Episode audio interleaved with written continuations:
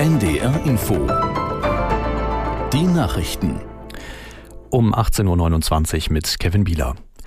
Beim Festtag zum Tag der deutschen Einheit in Hamburg hat der Bundesratspräsident und erste Bürgermeister Tschentscher an Solidarität und Gemeinsinn appelliert. Auch wenn das Zusammenwachsen in mancher Hinsicht noch andauere, sei die Wiedervereinigung von Ost und West in einer historischen Dimension geglückt, sagte Tschentscher in seiner Rede vor rund 1300 Gästen aus Politik und Gesellschaft. Nur ein starkes und demokratisches Deutschland kann Verantwortung übernehmen für ein starkes Europa das sich für Frieden, Demokratie und Menschenrechte einsetzt. Nicht Populismus und Polarisierung, sondern Gemeinsinn und Kooperation sind das Gebot der Stunde. Dafür tragen wir alle Verantwortung. Jede und jeder Einzelne sollte sich fragen, ob sie oder er dazu einen Beitrag leisten kann.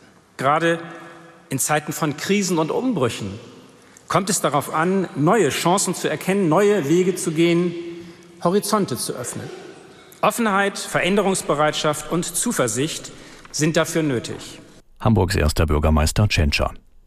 Polen, Litauen und die Ukraine haben den Streit über Getreideimporte entschärft. Das Verkaufsverbot für ukrainisches Getreide in Polen bleibt demnach bestehen. Dafür wird der Transit Richtung Litauen beschleunigt. Aus Warschau Sabina Mattei. Bereits ab Mittwoch werden ukrainische Getreideexporte, die litauische Häfen über den Landweg durch Polen ansteuern, nicht mehr an der polnisch-ukrainischen Grenze, sondern in Litauen kontrolliert. Das kündigte der polnische Landwirtschaftsminister Tellus jetzt an. Polen will nach seinen Worten außerdem weitere Transitkorridore einrichten. Der Minister lobte die Einigung als gut für die polnischen Landwirte, für die Ukraine, für die EU und für die ganze Welt. Der Nobelpreis für Physik geht in diesem Jahr an den Wissenschaftler Pierre Agostini, den in Deutschland forschenden Fenesh Kraus und die Physikerin Anne Lullier. Sie werden damit für ihre Forschungen im Bereich der Elektronendynamik ausgezeichnet, wie die Schwedische Akademie der Wissenschaften in Stockholm mitteilte.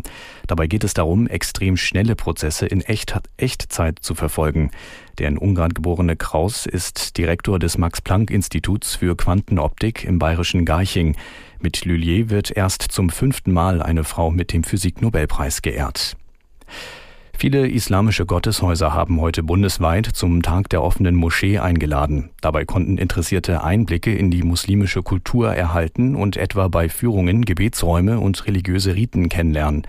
Der Präsident des Zentral des Zentralrats der Muslime Masiek forderte Bundeskanzler Scholz dazu auf, als Zeichen der Anerkennung auch einmal eine deutsche Moschee zu besuchen. Den Tag der offenen Moschee gibt es seit 1997 jedes Jahr parallel zum Tag der deutschen Einheit. In Deutschland leben nach Angaben der Deutschen Islamkonferenz etwa 5,5 Millionen Muslime. Die erste Verkaufsphase für Tickets für die Fußball-Europameisterschaft im kommenden Jahr hat begonnen. Wer Eintrittskarten für das Turnier in Deutschland haben möchte, muss sich online auf der offiziellen Internetseite der UEFA registrieren und bewerben. Wenn die Nachfrage das Angebot übersteigt, wird gelost. In der ersten Runde des Vorverkaufs sind 1,2 Millionen Eintrittskarten verfügbar. Die Ticketpreise sind gestaffelt und reichen von 30 bis 1000 Euro. Das Wetter in Norddeutschland, gebietsweise schauerartiger Regen, auch Gewitter 14 bis 21 Grad, zeitweise stürmisch. Nachts bleibt es trocken, an den Küsten noch Schauer, Tiefstwerte 14 bis 9 Grad. Morgen ein Wechsel aus Sonne und Wolken, oft trocken, einige Schauer oder Gewitter 15 bis 19 Grad. Die weiteren Aussichten, am Donnerstag Schauer und einzelne Gewitter 15 bis 18 Grad, am Freitag wechselhaftes Schauerwetter bei 16 bis 19 Grad. Das waren die Nachrichten. NDR Info.